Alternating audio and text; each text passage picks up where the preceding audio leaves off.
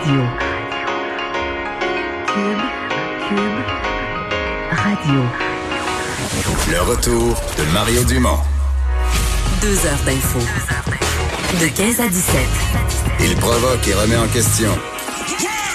Il démystifie le vrai du faux.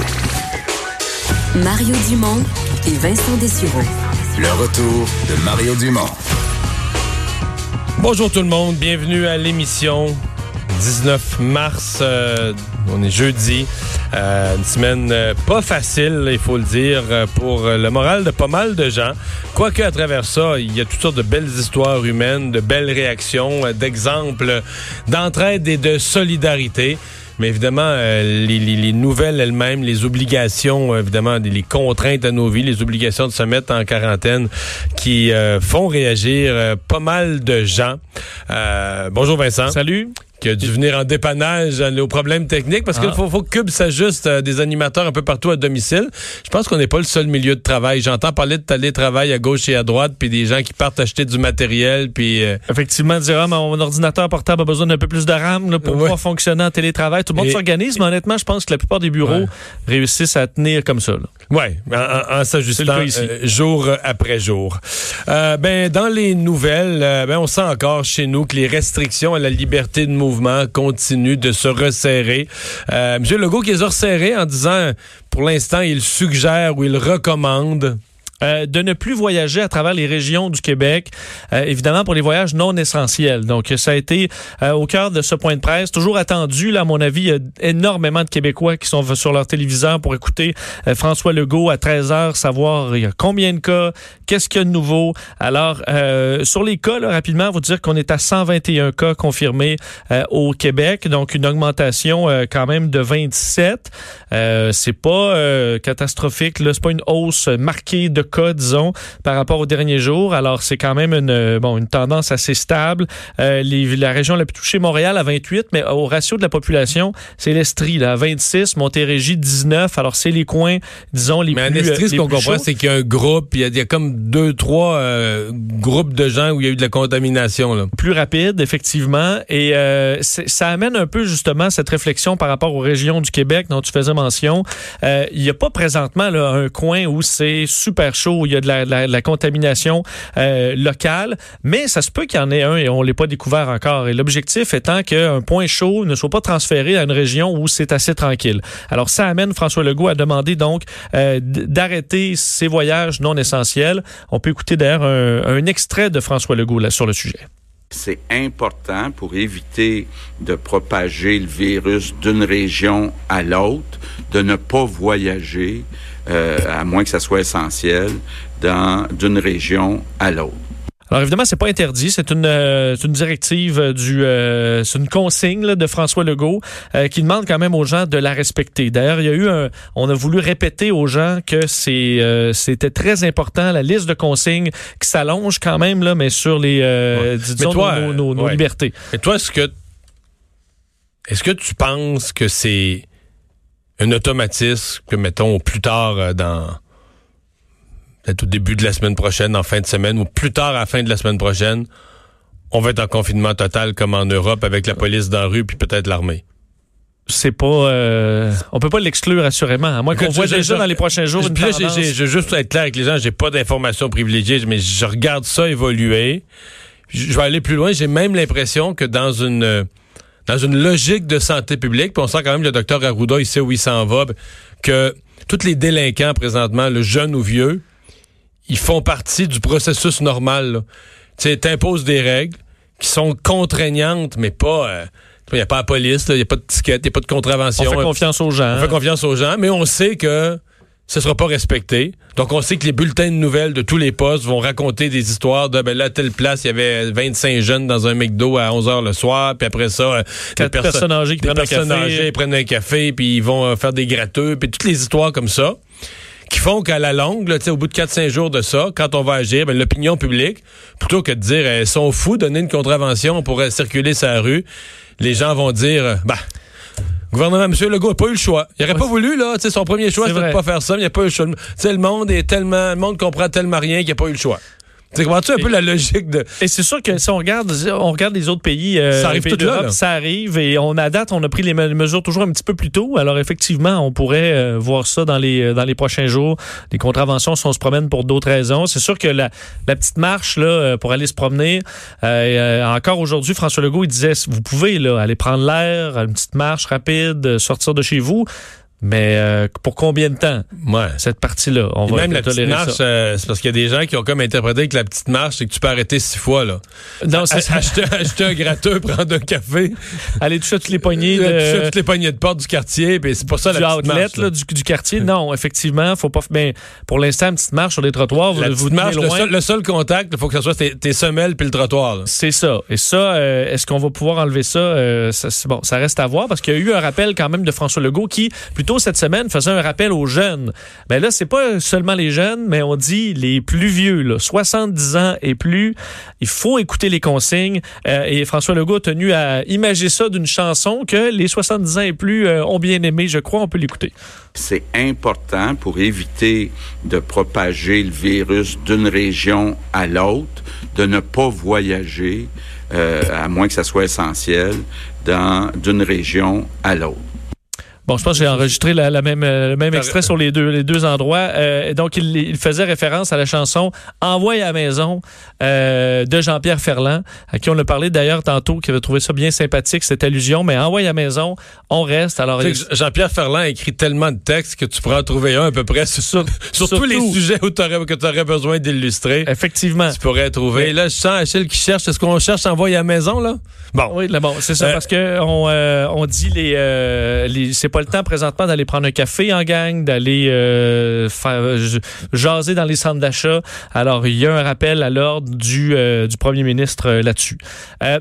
Également, ce qui s'ajoute à ça, on a des bonnes nouvelles quant au nombre de tests. là. On, pr- on promettait à partir de vendredi le 6 000 tests par jour. On est déjà à pense, 5 je pense qu'on va arriver, ouais. on est à 5000 tests par jour. Alors, ça va quand même, euh, quand même rapidement. C'est pour ça qu'on devrait voir encore dans les prochains jours peut-être un nombre de cas monté, mais qui est dû à ça plus qu'à un nombre de cas euh, qui, euh, qui augmente réellement. Euh, D'ailleurs, on dit que présentement, on est encore en mode où les nouveaux cas, ça provient de l'extérieur. C'est une contamination de gens qui arrivent de voyage et pas nécessairement euh, local dans les communautés. Alors ça, c'est quand même, euh, quand même intéressant. Un rappel aux voyageurs également qui reviennent de la Floride, là, aux frontières, disent, vous pouvez vous dire, ah ben moi, j'étais juste dans mon condo, euh, j'ai rien fait, c'est sûr que je l'ai pas pogné. Mais en chemin, là, vous allez Non, faire des là. arrêts. Vous allez aller dans un casse-croûte, vous allez aller dans les toilettes, vous allez, c'est pas une raison. Vous faites le 14 jours. D'ailleurs, les douaniers maintenant à la frontière vont le dire à tout le monde Clairement. que vous avez un 14, euh, 14 jours à respecter. Euh, à suivre également à 16 heures, euh, point de presse, donc euh, de l'équipe finance, disons Pierre Fitzgibbon, Éric Girard pour des mesures, entre autres aux entreprises. Alors, dans euh, un peu plus d'une heure, là, ce sera très suivi à voir qu'est-ce qu'on va déployer comme nouvelles mesures pour les entreprises. On va l'écouter. euh, la chanson qu'adressait le premier oui. ministre aux personnes euh, plus âgées. J'ai envie d'embrasser la neige. J'ai le goût d'aller voir Manon. Envoyez, envoyez, envoyez à maison. C'est clair, ça? C'est assez clair. D'ailleurs, un petit peu plus tard, je vais vous faire entendre, parce qu'il y a un extrait qui circule beaucoup sur les réseaux sociaux, euh, euh, Horacio Arruda de la santé publique qui euh, disait aussi aux gens, restez pas à la maison à rien faire. là. Vous pouvez, à la maison, faire des choses.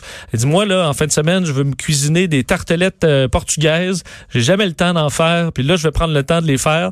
Euh, et cet exemple-là, Son exemple est bon parce qu'il veut nous parler.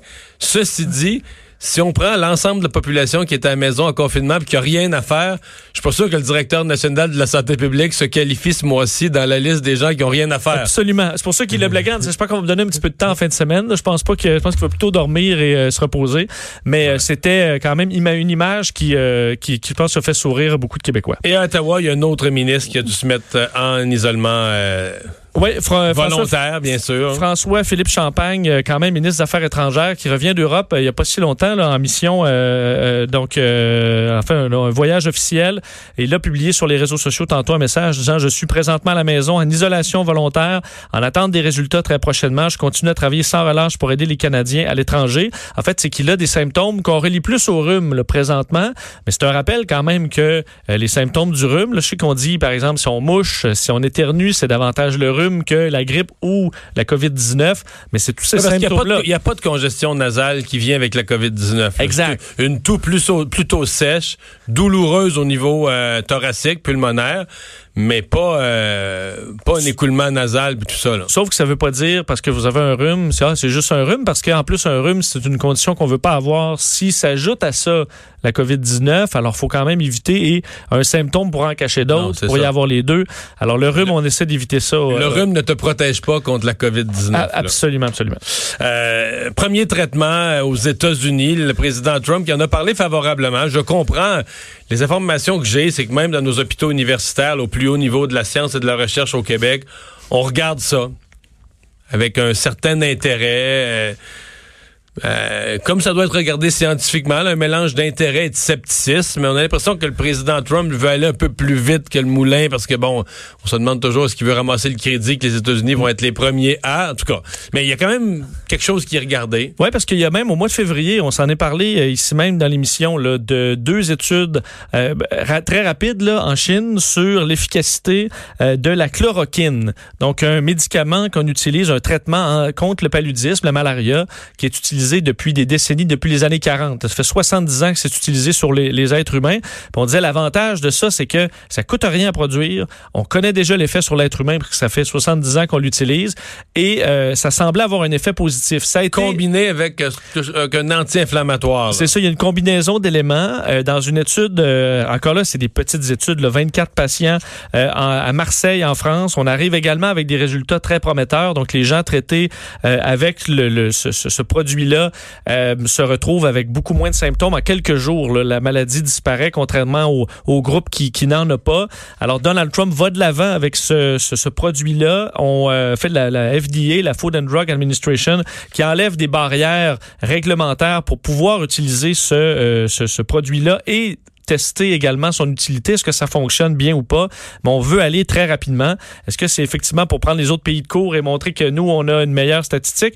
Mais si, euh, si c'est prometteur, ben, aussi bien le tester le Ouais, plus ouais, rapidement ouais, possible dans le, le contexte actuel. Parce que reste que, Mario, un produit, par exemple, si la chloroquine fonctionne bien, Là, ça prend une autre tendance, là. Parce que tu peux rapidement traiter les gens, tu peux désengorger les systèmes de santé parce que les gens restent à l'hôpital beaucoup moins longtemps. mais tu les traites, euh, ils sont malades pareil. Là. Oui, Ils sauf s'en sortent plus vite, là, des soins intensifs, puis de, l'inflammation pulmonaire diminue. ben, Sauf que si ça te permet d'éviter là, la- la- de surcharger les hôpitaux, là, tu peux ouvrir un peu plus, accueillir plus de cas, immuniser ta population plus rapidement, peut-être sans vaccin. On n'est pas là, mais au moins aujourd'hui, c'était un début de bonne nouvelle. ouais. Euh, une lueur d'espoir, effectivement.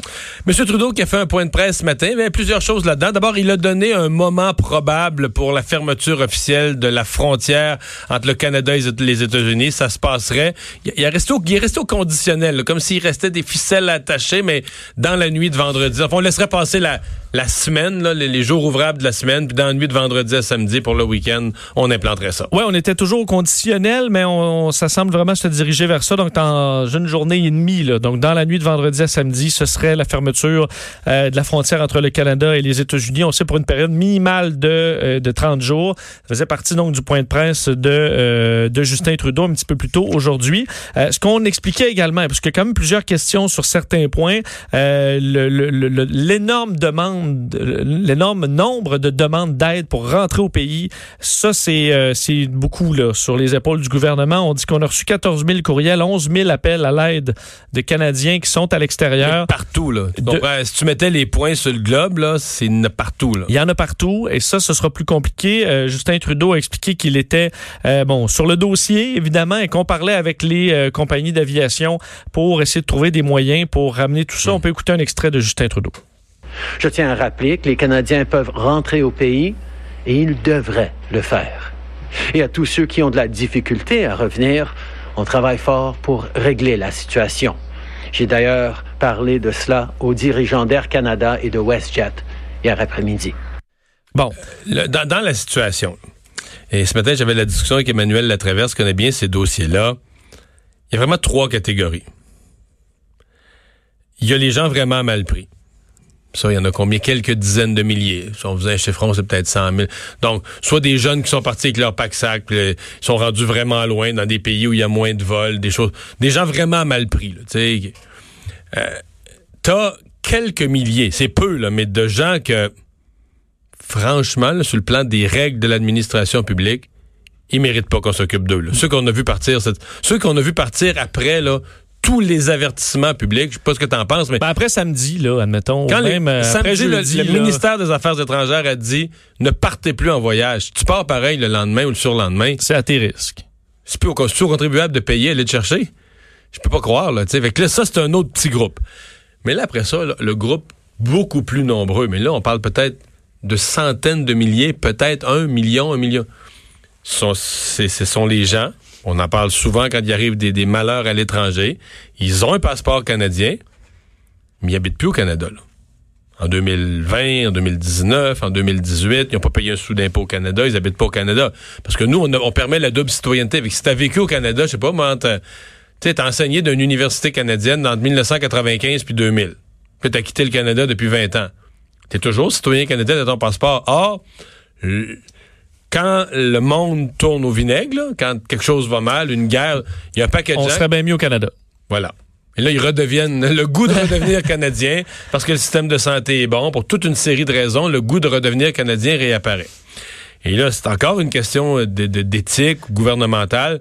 Est-ce que, est-ce que nous, comme contribuables, on doit à des gens qui ne, ils ont le passeport de notre pays, mais ils l'habitent plus, notre pays. Ils payent plus d'impôts. Ils sont plus dans, sont plus dans notre gang, dans notre club social qui a payé les impôts l'année passée, là. Tu vois, ils sont plus que nous autres, là.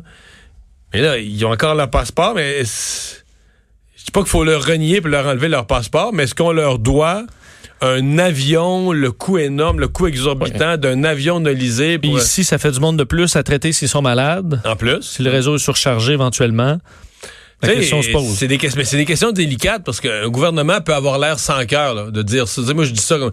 mais un gouvernement peut avoir l'air sans cœur, tu sais, euh, dans une crise, puis là, des citoyens. Parce qu'eux, ils vont pas raconter ça de même. Ils vont dire, nous, on a le passeport canadien, bon, il y a des Canadiens. Ça prend juste une histoire dramatique et larmoyante là, Ah ouais. que les gens. euh, Moi, j'ai deux enfants, puis je suis un père Ouais, de ouais. famille, puis je suis malade, puis on me laisse tomber, là, tu sais. Mais ça reste que. Tu comprends? euh, c'est- un peu le défaut. Bon, c'est un beau signe d'ouverture de permettre la double citoyenneté, le double passeport.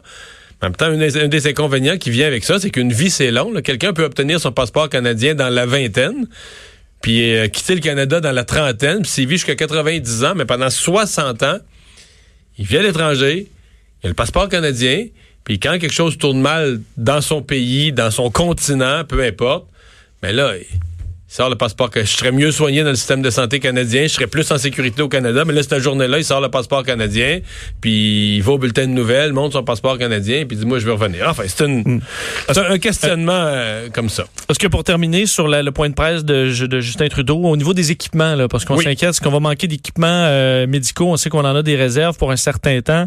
Euh, Justin Trudeau n'exclut rien, là, alors qu'on sait en- aux États-Unis, à certains endroits, on est rendu à coudre des tissus déjà pour faire des masques. Euh, c'est le cas en Géorgie, entre autres. C'est parce que ça fait... euh, du- je veux dire, on est supposé être loin de ça encore, là, de manquer de, d'équipements médicaux. Alors, euh, qu'est-ce qu'on prévoit? Ben, tout, tout est sur la table, incluant comme au Québec, là, de demander à des entreprises euh, De se d'en transformer, faire, ouais. de se transformer, ou même l'armée. On peut écouter Justin Trudeau. Nous regardons toutes les différentes mesures euh, nécessaires et possibles pour s'assurer euh, que l'équipement dont les gens ont besoin euh, est disponible. On a déjà parlé avec beaucoup de manufacturiers par rapport aux besoins de notre système de santé, par rapport à ce qu'ils peuvent faire, mais on va aussi regarder d'autres moyens qui pourraient inclure des aspects militaires aussi. Bon, en Ouais. tout cas, on va mettre les militaires à contribution. Au besoin, Oui, mais je vais te parler d'une initiative là-dessus, le défi respirateur code vie. Un sprint de deux semaines, je lis le communiqué, c'est très intéressant. Un sprint de deux semaines, destiné à recueillir les meilleures idées de partout dans le monde pour concevoir des respirateurs artificiels, donc on appelle les ventilateurs, des respirateurs artificiels d'urgence. L'idée, c'est d'en faire, mais là vraiment, on s'adresse à tous les ingénieurs, les départements de génie des universités partout dans le monde, et c'est lancé par la Fondation de l'Hôpital général de Montréal, ce qu'on appelle le, General, et euh, l'Institut de recherche du Centre du CUSUM, du Centre universitaire de santé McGill. Ils donnent 200 000 dollars. C'est vraiment un concours d'innovation et de design. Ils vont donner 200 000 dollars à la meilleure proposition. Donc, demande aux communautés d'ingénieurs et de scientifiques de concevoir un ventilateur. Le but, c'est qu'il soit simple et le moins cher. c'est ça. Simple, peu coûteux et surtout, surtout, facile à fabriquer et à entretenir. Donc, avec Et- les, les matériaux, les... on peut être surpris. Ben hein. oui, on a des jeunes ingénieurs, ben, des jeunes et des moins jeunes, mais exceptionnels au Québec quand même aussi. Ouais, mais partout dans le monde, le dans le concours est mondial. là. OK, mais on pourrait... euh, Tout du monde, idée. tous des jeunes au doctorat là, en génie puis en design toi, qui ont arrêté leurs études, tout est suspendu, qui se mettent tous à imaginer les matériaux, les on peut être. Je trouve que c'est un super concours. Puis on, on va, la, la première chose qu'on risque de manquer, c'est ça, le des ventilateurs. Je voyais aussi un médecin ontarien qui est aussi, je pense qu'il est à la fois médecin et ingénieur, qui hier euh, faisait une présentation où il disait qu'il pouvait les doubler. Tu, tu utilises le, en fait, tu, Un- une machine, mais une machine, tu dédoubles les tuyaux avec des Y, là, tu sais, tu sépares Ouais. le tuyau en deux, puis tu boostes la machine, là, tu pousses plus fort. La seule contrainte, c'est que la force peut juste se diviser en deux. Fait que tu pourrais pas avoir une petite madame de 110 livres à gauche puis un monsieur de 250 livres à droite. là. Les cages thoraciques sont trop différentes. Ça-. Tu prends du monde à taille similaire, ça similaire marcher. et ouais ça c'est la deuxième complexité c'est et à disons degré de maladie similaire un peu aussi donc faut qu'il soit d'une cage thoracique à peu près similaire puis de mais si en situation de crise, pourquoi pas? On peut Oui, s'arranger. on peut doubler donc avec la même machine tu pourrais traiter juste avec de la tuyauterie supplémentaire mais avec le Hmm. même ventilateur tu pourrais traiter Reste- deux personnes Reste que euh, c'est c'est la science qui va nous, nous, nous sortir de ça. Oui Qu'on le veuille ou non. puis- euh, Puis ça, disons que ça réfléchit ces temps-ci. là. Je veux dire, le monde cherche de toutes les manières euh, les, euh, les solutions qui puissent nous en, nous en sortir. Fais-nous finalement là, un Oui. résumé un peu des chiffres dans le monde. Là, qui, les États-Unis qui s'ajoutent dans les pays qu'on surveille où ça va très mal. Il faut ajouter les États-Unis à l'Italie et à l'Espagne. Oui, les États-Unis qui ont dépassé les 10 000 cas. c'est, écoute, c'est plusieurs milliers de cas là, en l'espace de 24 heures. Là. La situation qui, effectivement, se dégrade rapidement aux États-Unis. 230 000 cas euh, dans le monde, plus de 9 000 Le, le- morts. le président Trump, là, depuis deux, trois jours, qui prend un changé de ton, un ton très grave. Hier, a parlé qu'il était un président en temps de guerre. euh, Effectivement. Euh, comme on a vu le réseau Fox News qui, des fois, qui était très dans les complots euh, dans les derniers C'était jours. pas grave. Et il- dans- depuis hier, ça a changé. Là. Je pense qu'on a compris. Au Canada, 802 cas. On sait que la Colombie-Britannique a fait un, bo- un bond dans les derniers jours. 231. En Ontario, 257 euh, également. Euh, dans, euh, en Europe, 100 000 cas maintenant. Donc, c'est un cap quand même qui, euh, qui a été dépassé. Euh, on, euh, les cas qui ont, pour revenir aux États-Unis là, rapidement, les cas qui ont explosé particulièrement dans l'État de New York, là, 1769 nouveaux cas.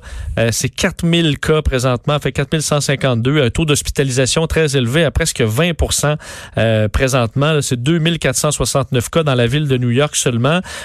L'Italie également, on sait là, dans le nombre de, morts par jour, là, on dépassait la Chine au plus profond de la crise. Là, c'est le nombre de morts total. là. Euh, donc, on est rendu bon 427 décès en 24 heures. Moi, c'est un peu moins qu'hier. Un total de 3405 euh, décès euh, en, euh, en Italie. Alors encore des, euh, des chiffres qui sont, qui sont assez énormes, alors qu'on a vu des photos ce matin et des vidéos de colonnes de véhicules militaires qui rentrent dans la ville de Bergamo, là, dans le, au nord-est de Milan, ville qui est surchargée de malades, oui, mais aussi de corps, parce que les gens meurent trop et on ne sait plus comment gérer ces corps-là. Alors 15 véhicules militaires, euh, les uns après les autres, avec 50 soldats qui sortent des corps de la ville pour aller les traiter, disons, dans d'autres parties moins atteintes de l'Italie. Alors, une, scène, honnêtement, euh, digne d'un film d'horreur. Alors, euh, particulièrement difficile à voir. Alors qu'à Londres, par exemple, on a fermé 40 stations de métro pour essayer de, de réduire les gens dans le, dans le, dans le métro. C'est la situation actuelle, alors assez difficile.